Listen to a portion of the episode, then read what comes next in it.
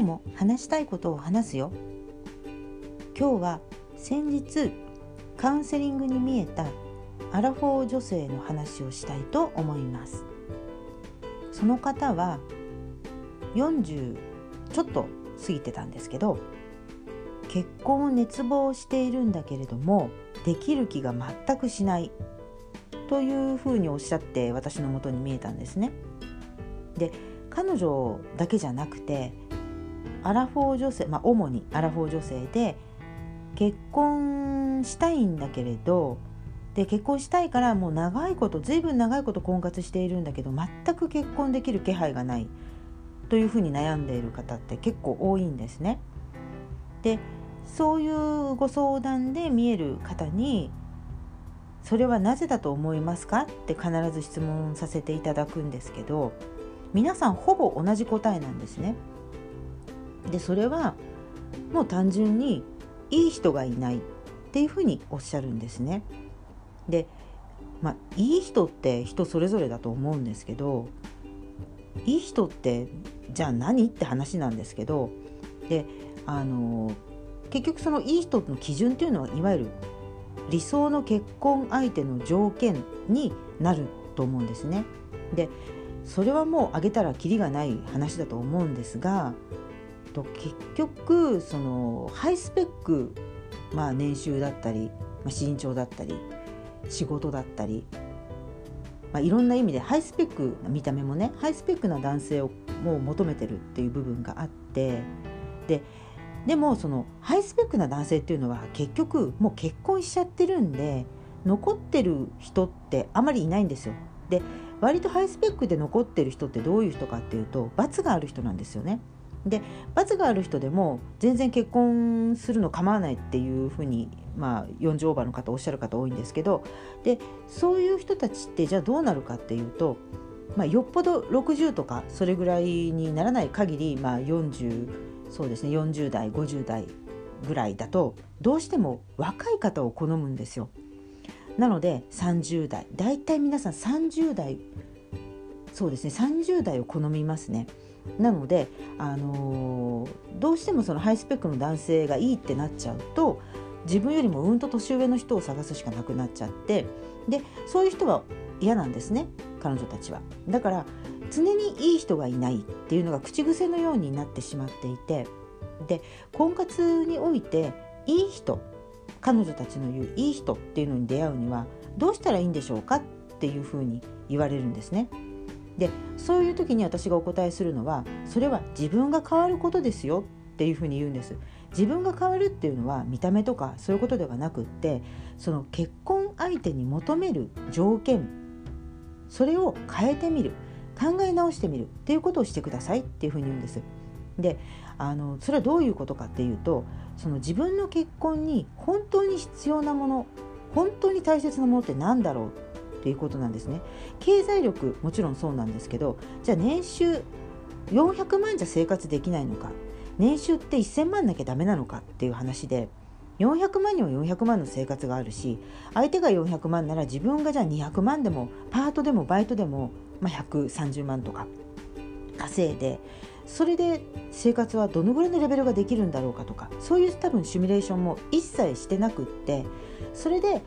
年収は800万とか、まあ、700万とかそれぐらいの人がいいとかって言ってしまうとなかなかそこは難しくってであの例えばいい人がいないって言っても結婚相談所に行ってる人うんもそうだし婚活サイト普通に働いていて日常の生活圏内に出会いがある人もそうなんだけどそのいい人との出会いがないっていうのはそのいい人を例えば年収700万以上で身長175センチで例えばねそれを決めたとしたらその人にとってそこのラインがいい人になるので例えば年収が500万円で身長が170センチでもいい人から外れるじゃないですか。でもじゃあもっと下げて年収400万で身長165センチこれかなりあの理想の結婚条件より低いと思うんですけどじゃあこの人でもこの人はこの段階ではその女性たちの対象から外れてるわけですけどでもじゃあこの人がものすごく優しい人ででご自身のご両親はもう先に亡くなられていてもう面倒見る人もいなくってだから結婚した女性の方のご両親の面倒を見ることを本当に快く引き受けてくれるような方でお家も都心のいいところにお家を持っていてこれって結構スペックとしてはいいんじゃないかなと思うんですよね。だけど最初の段階で理想の相手っていうものを年収700万で身長1 7 5センチで切ってしまうとそこから下にの年収と身長はいい人に入らなくなってしまうんですよ。だから本当に自分が大事なのは何か例えば1 7 5センチ年収じゃあ年収1000万1 8 0センチの男性が例えばいたとしてじゃあその方にはご高齢のご両親がいて兄弟いなくて一人っ子だからどうしてもその両親は自分が面倒見なきゃいけないとかそういうこともありえるわけですよね。なのでその目に見えている部分だけでラインを引いてしまうといい人に出会えないっていうのはそれは当然のことででもだからってじゃあどうしたらいいんだろうって話にはなるんですけどもしもあの結婚相談所とか婚活サイトとかそういう結婚をちゃんとした目的として入会している場所であれば当然ご家族の家族構成だったりそういうことも全部わかるのでなので年収とかで、まあ、ボーダーラインを引くよりは結婚した時に自分がどういう結婚生活を送りたいかってその結婚生活の中で自分はどういう気持ちを味わいたいかっていうところに視点を置くと結婚の条件って意外と変わってくるんですね。なので私はそういうふうに相談に来たアラフォーの女性には必ずもう一度結婚条件を見直してみましょうっていう形でアドバイスをさせていただくんですね。でこの結婚条件の見直しっていうのも実はそのある程度のその法則みたいなものがあってこれを求めながらこれは無理これを求めながらこれを求めることは無理とかっていうそういうものがあるんですね。なのでそういうことをあの一緒に考えながら結婚条件っていうのを決めていくんですね。なのでちょっとそれはあの細かい話になってしまうので今お話できないんですけれどもとにかく結婚したいのにいい人がいないっていうふうにおっしゃってる方はどうか今一度結婚条件というものを見直してくださいっていうことをちょっと今日はお伝えしたくて、